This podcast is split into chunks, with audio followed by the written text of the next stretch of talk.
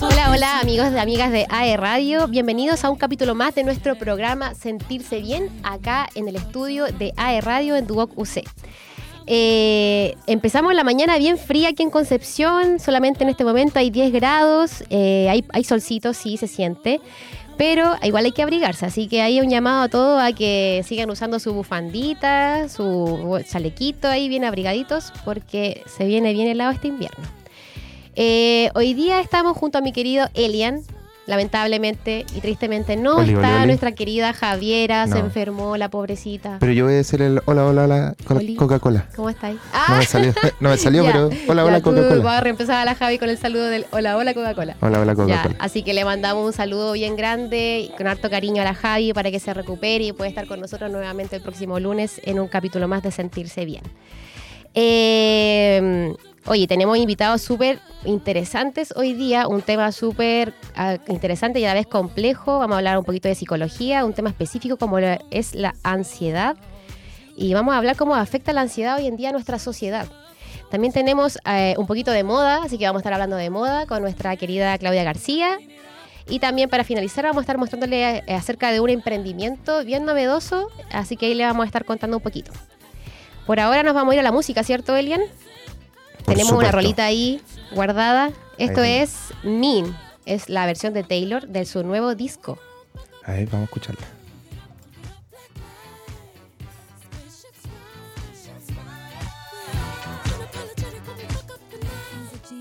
against me. You have knocked me off my feet again. Got me feeling like a nothing. You, your voice like nails on a chalkboard, calling me out when I'm wounded. You, picking on the weaker man.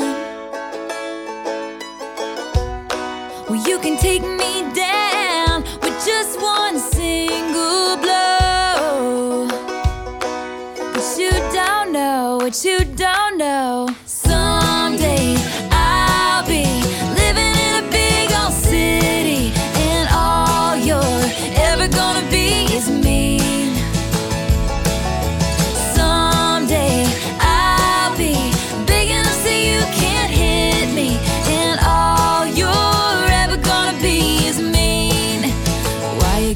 So mean?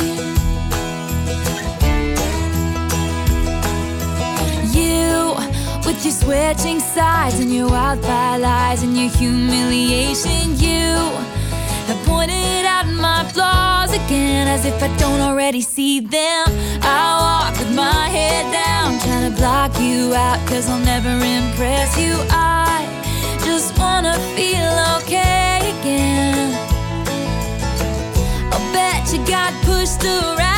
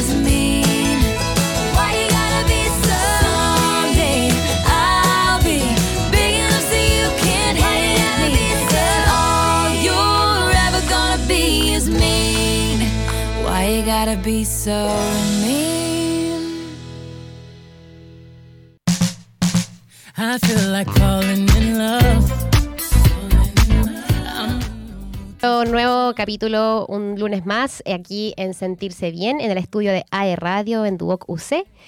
Y queremos presentarle a nuestra primera invitada. Ella es psicóloga y actualmente trabaja como docente de pregrado en la carrera de psicología que se imparte en la Universidad de las Américas y en la Universidad San Sebastián. Mary Laura Ballestero, ¿cómo estás? Hola, buenos días, Dania, ¿cómo estás? Gracias por la invitación. Qué bueno que estés aquí, nos estamos, estamos muy contentos que de que hayas podido venir al estudio, nos encanta que, lo- que los invitados vengan al estudio. Y bueno, antes de pasar a nuestro tema central, del cual vamos a conversar hoy día, eh, cuéntanos un poquito de ti. Eh, ¿Quién eres tú, Mary? Eh, ¿Qué ha sido de ti, tu trayectoria profesional también? Ya, bueno, contarte, eh, bueno, soy psicóloga, me gradué, no sé, hace unos 15 años, yo creo, 17 años. Eh, soy neuropsicóloga clínica y soy colombiana. Eh, trabajaba, eh, siempre he trabajado en temas de salud mental, más en contextos sociales, eh, y hace cinco años vivo aquí en Concepción porque vine a terminar, a seguir mis estudios, eh, terminando un doctorado en salud mental en la UDEC. ¿Sí? También. Y- sí, Guau. estoy terminándolo. y bueno, estoy como, soy docente, ahora me dedico, igual atiendo pacientes, pero estoy como dedicada un poco a la docencia en estas dos universidades. Ya, buenísimo. Hace hartas cosas. Eh, sí, sí. Casada, soltera, Eh, soltera. con hijos. no, sin ¿No? hijos. Ya. Eso facilita un poco el viaje, Sí, pues eso ayuda mucho más a poder hacer un montón de cosas, a ¿cierto? moverse. Sí, hubiera sido un poco más complejo en otro contexto poder venirme a vivir a otro país. Claro. Y Mary, ¿qué te ha parecido Concepción? Porque tú siempre has vivido en Concepción, ¿cierto? Los Sí, cinco años. Siempre estaba en Concepción. Eh, ¿Qué tal el ciudad- recibimiento? sí, creo que es una ciudad amable. Es una ciudad con eh, calles amplias, como andenes para caminar. Tiene hartas zonas verdes. eh, la gente siempre cuestiona un poco el tema del clima, pero yo soy bogotana y Bogotá es una ciudad bastante fría y lluviosa todo el año, entonces la transición no fue tan compleja. Ah, claro. Ah, qué bueno. Eh, siempre se ha dicho que Concepción y su gente son muy cálidos, ¿cierto? Como muy amables y se siente eso en verdad, Sí, ¿cierto? se O siente. sea, está- sí. ¿te ha gustado la experiencia de vivir acá en. Concepción? Me gusta mucho Concepción. ¿No te dan ganas de volver de repente a Bogotá? Mm, Por ahora no. ¿No? Por ahora no, estás bien por aquí. ahora, por ahora me quedo por acá. Ya, qué bueno. Oye, Mary, entonces, como habíamos acordado previamente, nuestro tema central es la ansiedad, ¿cierto? Vamos a hablar un poquito de lo que es la ansiedad y cómo puede afectar la calidad de vida de las personas hoy en día, sobre todo con el gran exceso de información que tenemos hoy en día, ¿cierto? Por todos lados, en los medios, en las redes sociales, eh, el nivel de exigencia también que tenemos todas las personas en lo laboral, en lo personal, ¿cierto? En lo profesional, eh, siempre queriendo cumplir. Eh, Mary, cuéntanos, por favor, a grandes rasgos, ¿qué es la ansiedad? Bueno, mira, antes de empezar a hablar de la ansiedad, quiero como, como irnos un poquito hacia atrás, ¿no? Ya. Hablar un poco de las emociones. Nosotros, todos los seres humanos, tenemos unas emociones básicas y así sean emociones, nos, nos gusta obviamente sentir cosas bonitas, ¿no? Preferimos la alegría, ¿cierto? Claro, por lo general. Pero las emociones que sentimos como negativas también nos brindan información y nos ayudan a tomar decisiones en el día a día. Entonces, la base un poco de la ansiedad es el miedo, ¿sí? Y el miedo es una emoción adaptativa. De hecho, el miedo nos permite actuar en situaciones en las cuales nosotros podemos identificar algún riesgo. Pensémoslo nosotros, ese es el ejemplo que les pongo a mis estudiantes hablando de ansiedad. Entonces, o- eh, dos de la mañana vamos caminando por el centro de Concepción y dos personas se acercan a nosotros. ¿Cierto? ¿Qué pasa? Nuestro cuerpo Ah. se va a alertar porque estamos, porque tenemos la percepción de que hay una amenaza en el ambiente y eso nos va a preparar físicamente para eso que es una y es una emoción que por esto los animales también los tiene. Pensemos los animales cuando se sienten amenazados de que son una presa, ¿cierto? Entonces su corazón se agita, eh, palpita más rápido. Se- lo que nos dice es que la sangre se va para los para los para los para los para las extremidades que son las piernas y los brazos. Hay tensión muscular, ¿cierto? Porque el animal o nosotros en esa situación debemos prepararnos para actuar o para huir o para atacar, ¿sí? Entonces el miedo en sí mismo es adaptativo, nos ayuda a responder a situaciones. Sin embargo, eh, en algunas ocasiones ese miedo, cuando se empieza a sostener mucho en el tiempo frente a algunas amenazas que vemos en el ambiente, puede ser negativo y ya podemos empezar a pensar que se convierte en un estrés. O, bueno, más bien en una ansiedad, ¿cierto? Entonces, en el mundo digamos, en nuestro mundo habitual, cotidiano, no- nosotros no tenemos un animal que nos va a amenazar para, para matarnos y tampoco siempre estamos percibiendo alguien que nos quiere hacer daño por la calle. Pero tenemos deudas, tenemos sobrecargas emocionales, sobrecargas laborales, Esos serían los monstruos. emocional. Exacto. Entonces son amenazas que Las tenemos todo el tiempo y que hacen que estemos alerta, alerta siempre para responder eh, a, a- a estas amenazas. Entonces, por eso los síntomas suelen estar muy asociados al miedo. Entonces, de las personas cuando empiezan a tener un nivel de estrés muy alto, lo que empiezan a tener es problemas musculares. Por ejemplo, esta cefalea tensional, que empiezan con un dolor en el cuello.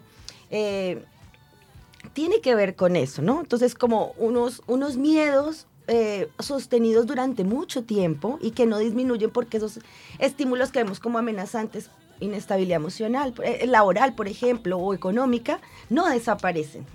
Entonces, allí empieza a aparecer esta ansiedad. Sabemos que la- así como el miedo es adaptativo, hay un nivel de ansiedad que es, es sano, ¿no? Entonces pensemos eh, cuando tenemos que hacer un examen, cuando tenemos una entrevista de trabajo, esa ansiedad nos pone un poco más activos, nos motiva, nos moviliza. Pero cuando se vuelve, hablamos de una ansiedad que es patológica, cuando ya eh, es disfuncional. Por ejemplo, me paraliza, no me permite actuar, no me permite rendir en los espacios eh, en los que yo quiero, sea laboral, sea social, ¿cierto? Las personas que empiezan a tener síntomas de ansiedad, por ejemplo, tienden a tener, por ejemplo, ataques de pánico.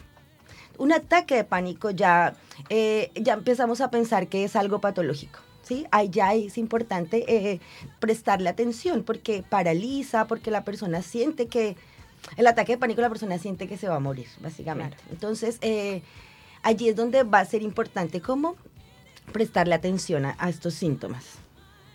Buenísimo. Oye, sí, eso, me- ahora que estaba, estaba escuchando lo que tú me estabas diciendo y me sentí un poco identificada con algunas, algunas cosas, algunos síntomas y me imagino que a, a mucha gente le pasa, yo creo que ya es tan común que mucha gente debe vivir día a día con estos episodios de ansiedad eh, generalizada, a veces un poquito más leve, después de repente todo esto sube, como que incrementa de acuerdo a las cosas que nos van pasando durante el día. Como que me, acordé de eso, como que las cosas del trabajo sobre todo, de repente te solicitan una cosa, otra y otra y se juntan todo un montón de solicitudes y por ejemplo y ahí uno se ve un poco abrumada, abrumado y empiezas con estos síntomas físicos como a mí me pasa por ejemplo el dolor de estómago, como una palpitación constante en el pecho, un poco de temblores. Y uno dice, chuta, ¿qué me está pasando? ¿Cómo, que lo, cómo lo controlo? Y ahí voy y me tomo mi tecito antiestrés, que en algo ayuda, pero esto es todos los días y claro, el cuerpo como que se va acostumbrando. Claro, hay dos cosas importantes que tú mencionas. Efectivamente, eh, eh, eh, los síntomas, ¿no? Lo que sabemos es que la ansiedad se manifiesta con síntomas físicos, de, de las, de las, digamos, de los trastornos mentales que se manifiestan físicamente. La persona siente un cambio corporal. Emocionales, porque aparece esta angustia, esta preocupación un poco.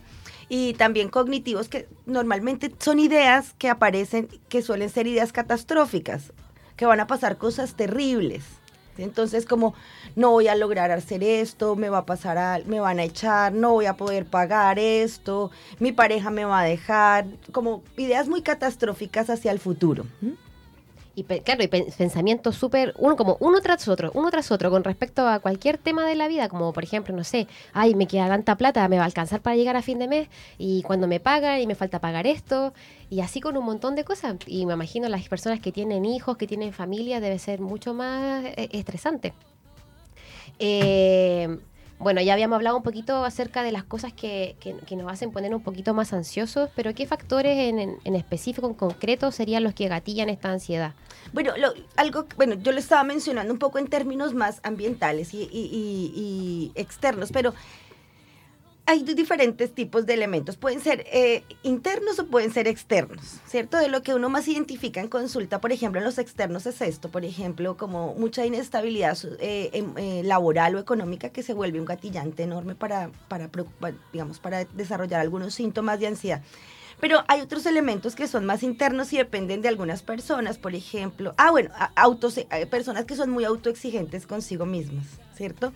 Entonces, eh, son personas que a veces el, no, el 95% está hecho, pero este 5% que no alcanzan les preocupa mucho y en este alcanzarlo se ponen metas muy altas y esas autoexigencias generan, pueden generar síntomas de ansiedad, ¿no? Claro, porque uno se pone una meta y de repente, claro, pueden ser demasiado altas o inalcanzables algunas veces y eso nos va a generar más estrés y más ansiedad. Por supuesto, además porque es difícil alcanzarlas. Claro, es muy difícil.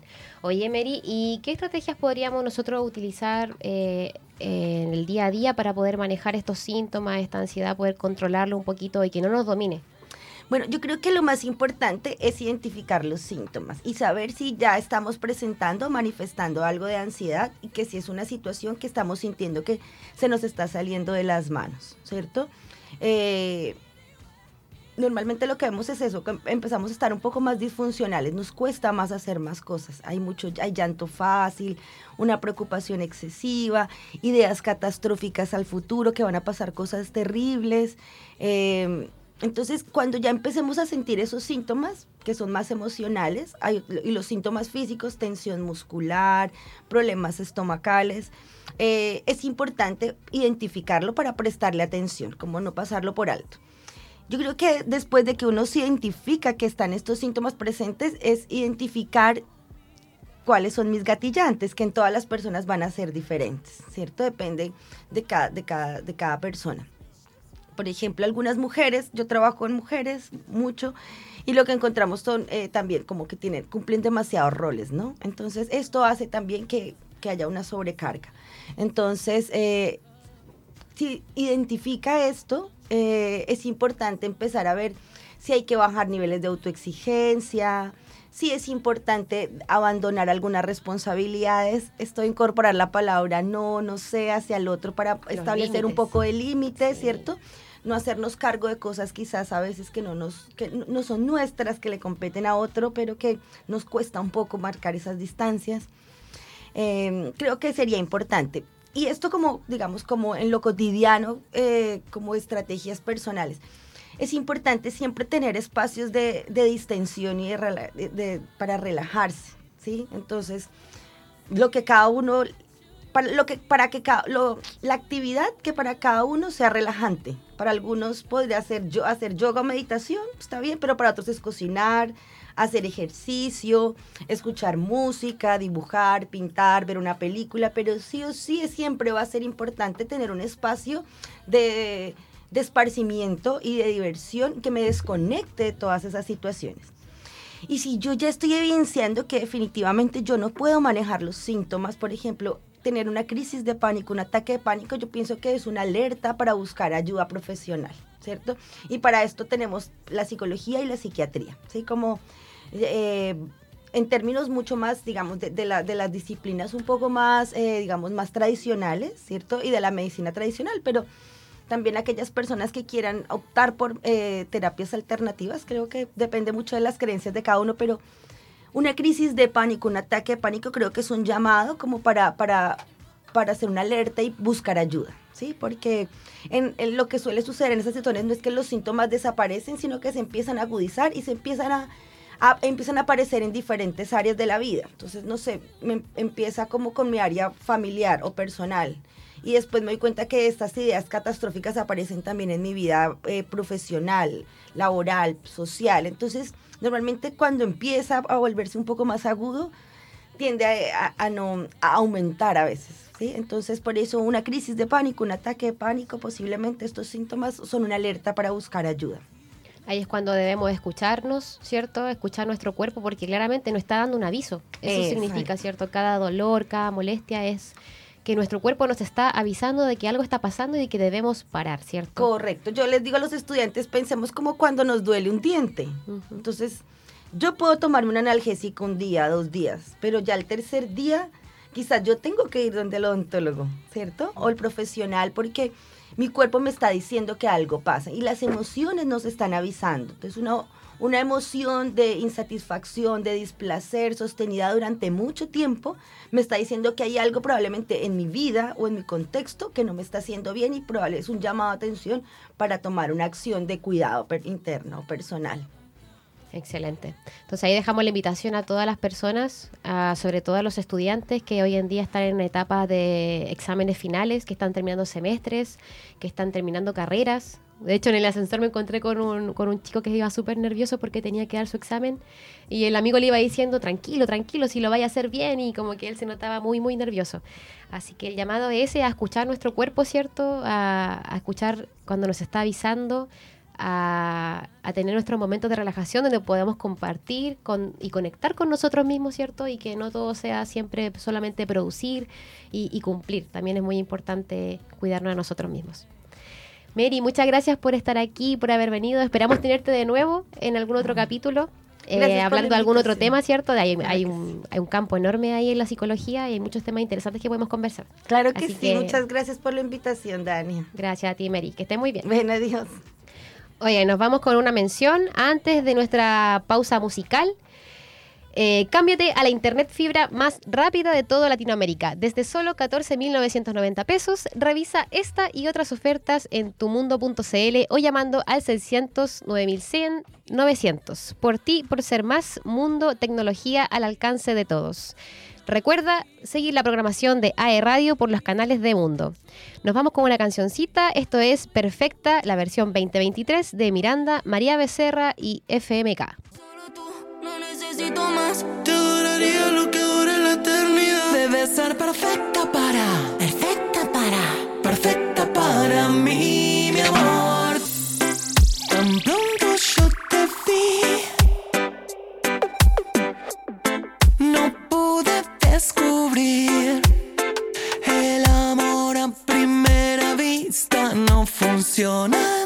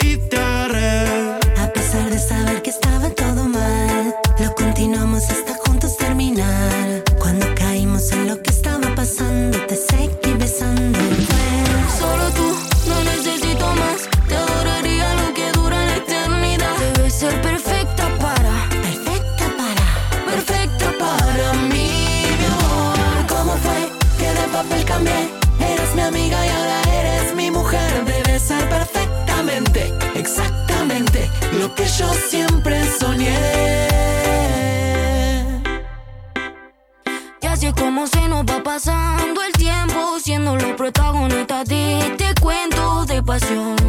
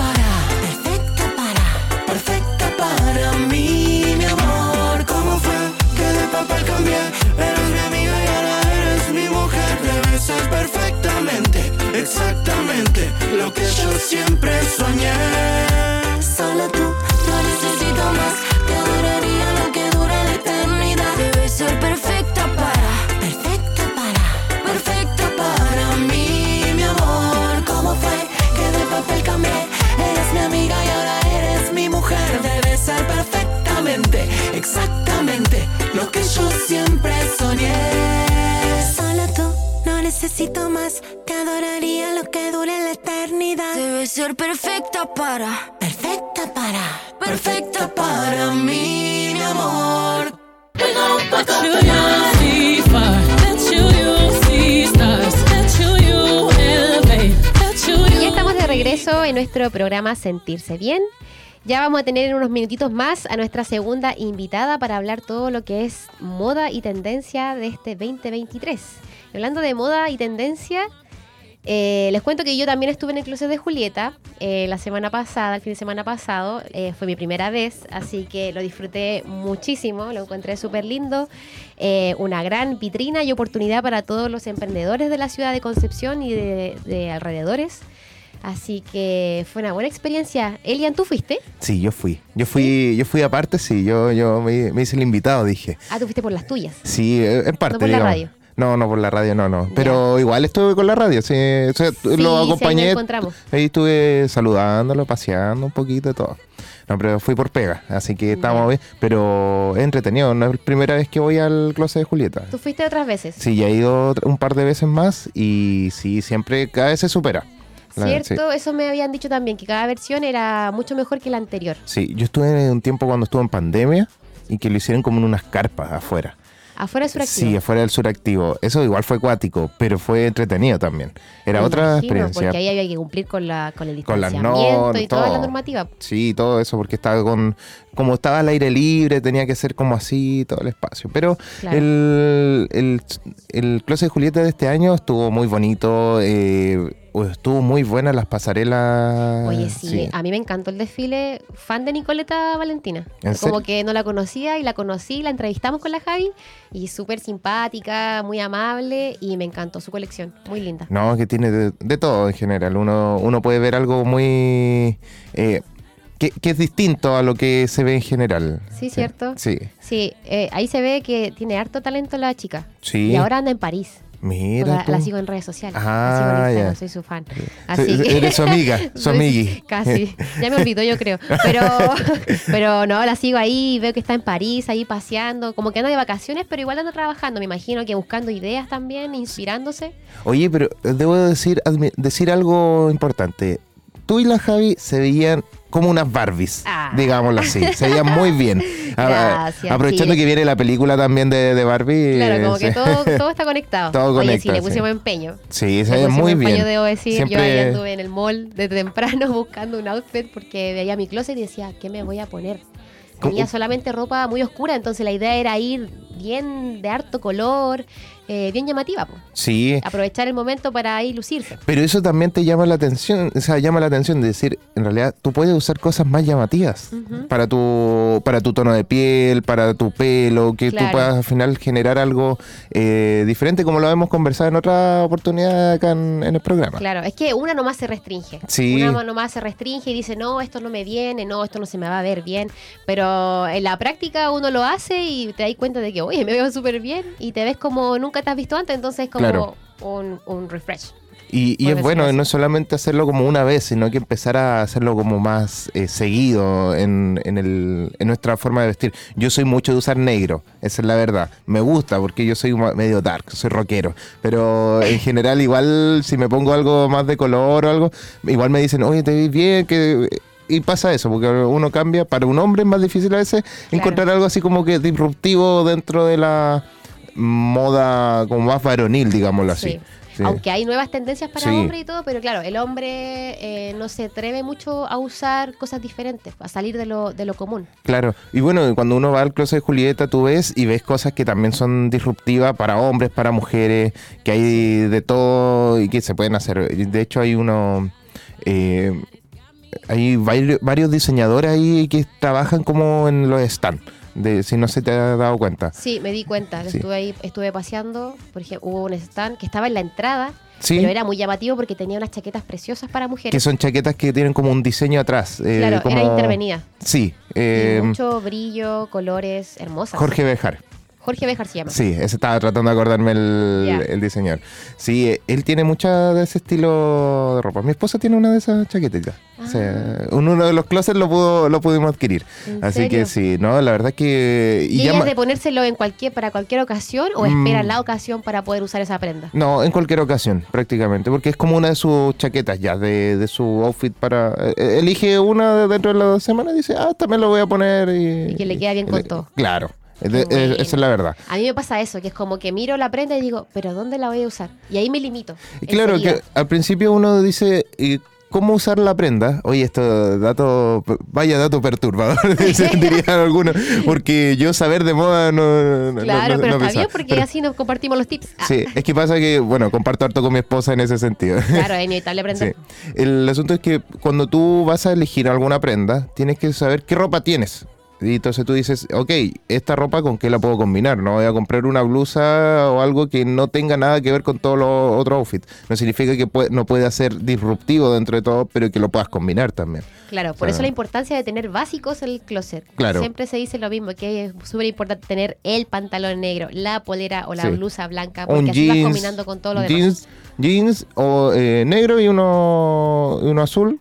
Con eso está ahí lista para tener la base. Después Claro. una camiseta blanca o algo así. Y ahí con eso vas combinando. Y después sobre eso vas eh, ampliando tu gama de, de- de ropa, digámoslo así. Claro, así es mucho más simple, porque a veces es tan complicado tener que pensar en qué ponerse. Hay días en que, no sé, las mujeres, creo que puedo hablar por las mujeres, que a veces nos cuesta más como, ay, no sé qué ponerme, y vem- vemos el closet lleno de ropa, pero aún así no sabemos qué No, ponernos. no tengo ropa. No tengo ropa. claro.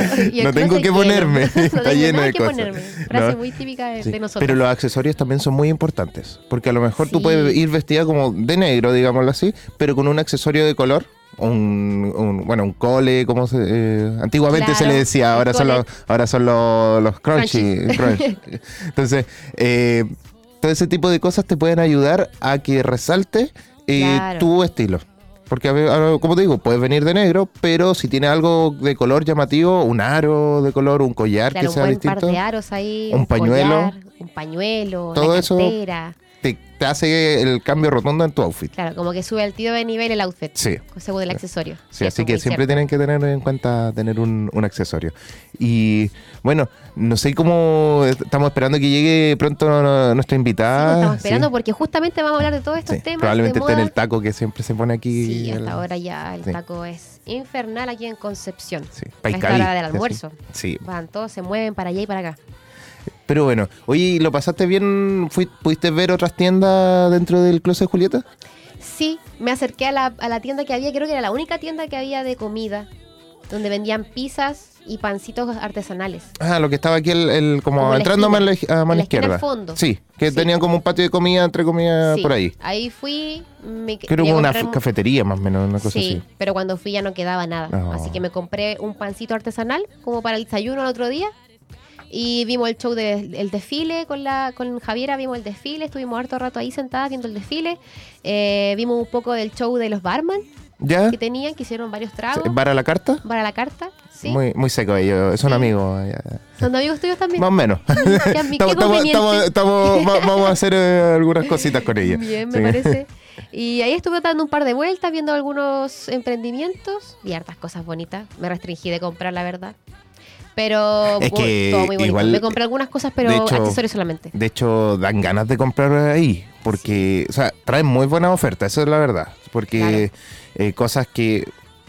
Seamos sinceros, o sea, hay cosas que son muy caras para el común de la gente, digámoslo así, pero cuando tú lo ves en el closet, eh, te atraen una oferta de 50%, hasta 70% en algunos casos. Sí. Y Solo por el, por el hecho de estar ahí. de estar ahí. Y conviene. Hay que ir con cierta cantidad de plata, sí, pero hay que aprovechar ese tipo de ofertas cuando uno va a esa expo, en ese sentido. Sí. Sí. De hecho, había una tarotista. Ya. En la entrada había una tarotista que cobraba, cobra normalmente 30 mil pesos por la lectura. Ya. Y ese día estaba cobrando solamente 10 mil. Y Igual caro, no- la persona era, era tan segura de sí misma y de lo que podía decirte, entregarte como información, que ella decía, si no le achunto, no me pagas. Pero si, si le achunto, me pagas 10 mil. Y con la Javi nos miramos así como, hoy como que me da mucho miedo su, su seguridad porque le puedes preguntar algo súper importante y quizás qué respuesta te podía dar. Así que no, no quisimos finalmente, nos arrepentimos. No, yo- mi, mi pastor no te Dios. cobra, no te cobra nada, así que tranquila. Te puede decir lo mismo, pero sin cobrar. Claro. Pero, oye, pero habían tantas cosas. A mí me gustan unas acceso- no accesorios de moda, sino que son cosas como igual de cocina, de madera, que habían Me unas. encanta, sí, sí. habían unos- unas tablas de madera. pero- Que era, bueno, toda la tabla será de madera. Sí. Era de plástico. Sí, no, pero se entiende a lo que me refiero. La tabla de cocina, Sí, la- de la estas de como de carne grande, algunas que tienen forma, pero que están tan bien hechas eh, que son que ya- llaman mucho la atención y como que uno dice, uh, me encantaría tenerlo, pero después te acordás que viví en departamento y no sabías dónde ponerla. Eso es lo otro, sí, también me pasa eso mismo, que me quiero comprar tantas cosas de cocina porque es infinito el mundo de la cocina y sus Sí. accesorios. Pero después me acuerdo de mi cocina y digo, chuta, ¿dónde meto, meto más cosas? Porque he hecho repisas sobre repisas, como que ya no me cabe nada más en la cocina. No, Así que eh. ahí me tengo que voy a agu- aguantar las ganas un poquito. Sí, hay que, ahí hay que llamar a algunos especialistas de estos que arman espacios eh, que se arman Ah, que como que arreglan tus espacios para Claro. que sean, se puedan Sí, aprovechar mejor. Claro, y que tú después, no sé, porque tú los estiras y ya tienes una mesa gigante, Sí. y después los chicas y queda otra cosa. Así Hay que que, cotizar con ellos. sí, hay que Vamos, a- vamos a invitarlo al programa Sí. para que nos ayude. Un canje, no. Un canje. ¿Aló, Dante? No. Pero bueno, oye, eh, ¿te parece si nos vamos con más música? Sí, vamos con otra musiquita. Vamos con el tercer tema, ¿cierto? Sí, nos vamos con uno- el tema, uno de Shakira. ¿eh? Sí, Copa Vacía de Shakira y Manuel Turizo. Mira, ¿eh? vamos ahí. Lo ves así, este ritmo no puedo seguir. Ya no sé qué más hacer para obtener más de ti. Porque no quieres cuando yo quiero. Está más frío que el mes de enero. Pido calor y no des más que hielo.